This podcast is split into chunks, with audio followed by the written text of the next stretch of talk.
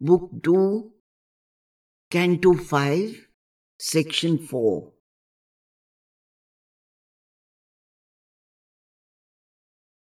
This is the ephemeral creature's daily life. As long as the human animal is Lord, and a dense nether nature screens the soul, as long as intellect's outward gazing sight serves earthy interest and creature joys, an incurable littleness pursues his days. Ever since consciousness was born on earth, life is the same in insect, ape, and man.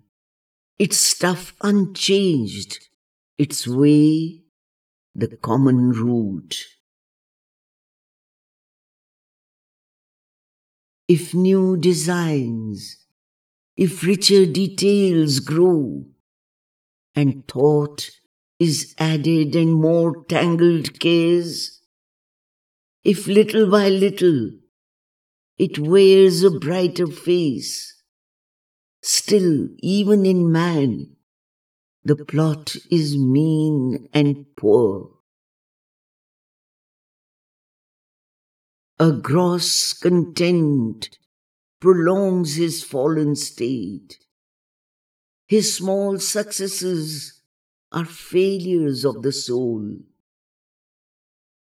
His little pleasures punctuate frequent griefs. Hardship and toil are the heavy price he pays for the right to live and his last wages death. An inertia sunk towards inconscience, a sleep that imitates death is his repose. A puny splendor of creative force is made his spur to fragile human works which yet outlast their brief creator's breath. He dreams sometimes of the revels of the gods and sees the Dionysian gesture pass, a leonine greatness that would tear his soul if through his failing limbs and fainting heart the sweet and joyful mighty madness swept. Trivial amusements stimulate and waste the energy given to him to grow and be. His little hour is spent in little things. A brief companionship with many jars. A little love and jealousy and hate. A touch of friendship mid indifferent crowds. Draw his heart plan on life's diminutive map.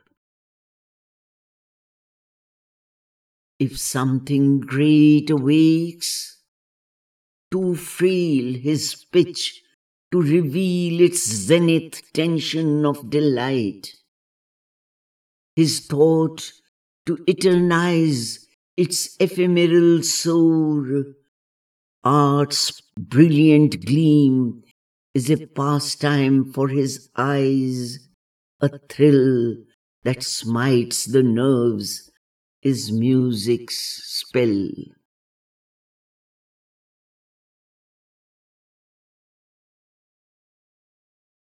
Amidst his harassed toil and welter of cares, pressed by the labor of his crowding thoughts, he draws sometimes around his aching brow nature's calm, mighty hands to heal his life pain.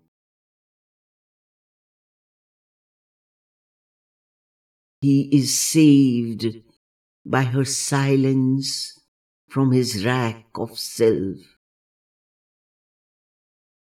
In her tranquil beauty is his purest bliss. A new life dawns. He looks out from vistas wide. The Spirit's breath moves him, but soon retires. His strength was not made to hold that puissant guest. All dulls down to convention and routine, or a fierce excitement brings him vivid joys. His days are tinged with the red hue of strife and lust's hot glare and passion's crimson stain. Battle and murder are his tribal game. Time has he none to turn his eyes within and look for his lost self and his dead soul.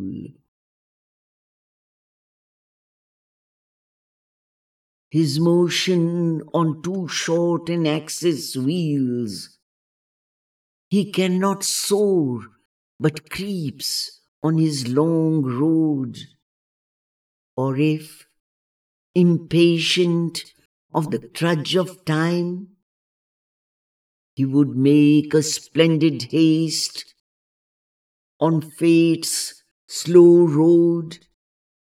His heart that runs soon pants and tires and sings, or he walks ever on and finds no end. Hardly a few can climb to greater life. All tunes to a low scale and conscious pitch. His knowledge dwells in the house of ignorance. His force nears not even once the omnipotent. Rare are his visits of heavenly ecstasy. The bliss which sleeps in things and tries to wake breaks out in him in a small joy of life. This scanty grace is his persistent stay it lightens the burden of his many ills and reconciles him to his little world. He is satisfied with his common average kind. Tomorrow's hopes and his old rounds of thought his old familiar interests and desires he has made into a thick and narrowing hedge, defending his small life from the invisible. His being's kinship to infinity, he has shut away from him into inmost self, fenced off the greatnesses of hidden God. His being was formed to play a trivial part in a little drama on a petty stage.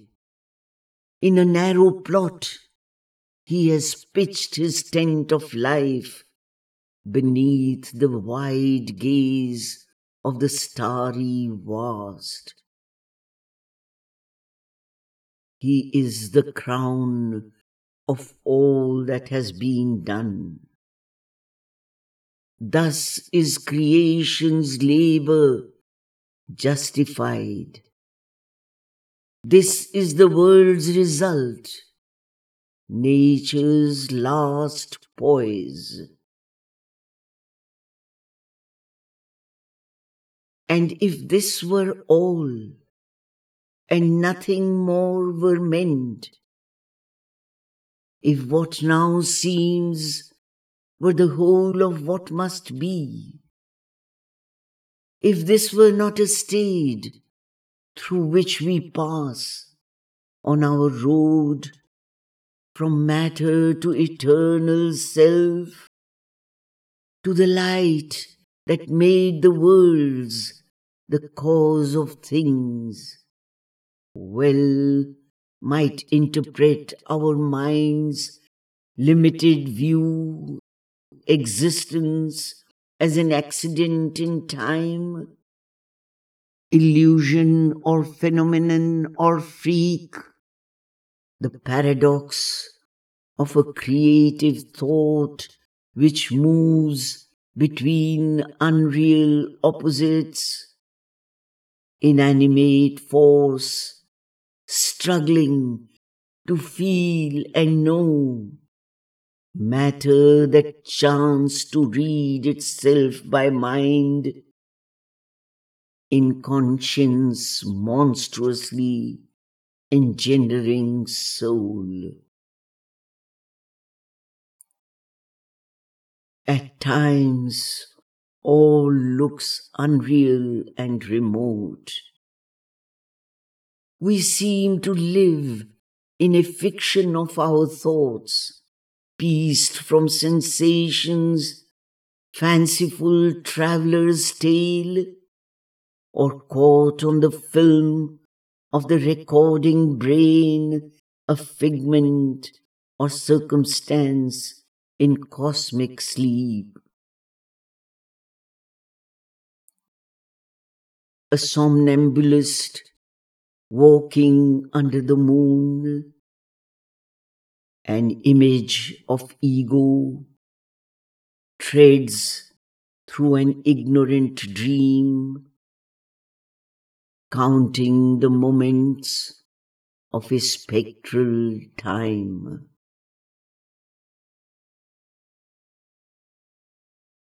In a false perspective of effect and cause, trusting to a specious prospect of world space.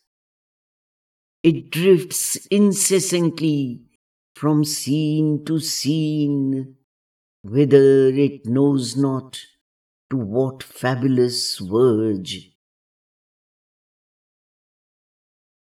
All here is dreamed or doubtfully exists. But who the dreamer is, and whence he looks, is still unknown or only a shadowy guess. Or the world is real, but ourselves too small, insufficient for the mightiness of our stage. a thin life curve crosses the titan whirl of the orbit of a soulless universe, and in the belly of the sparse rolling mass. A mind looks out from a small casual globe and wonders what itself and all things are. And yet, to some interned subjective sight, that strangely has formed in matter's sightless stuff, a pointillage minute of little self takes figure as world beings' conscious base. Such is our scene in the half light below. This is the sign of matter's infinite. This the weird purport of the picture shown to science the giantess measurer of a field as she pose on the record of a close survey and mathematizes her huge external world to reason bound within the circle of sense or in thought's broad, impalpable exchange. A speculator in tenuous vast ideas, abstractions in the void her currency, we know not with what firm values for its base.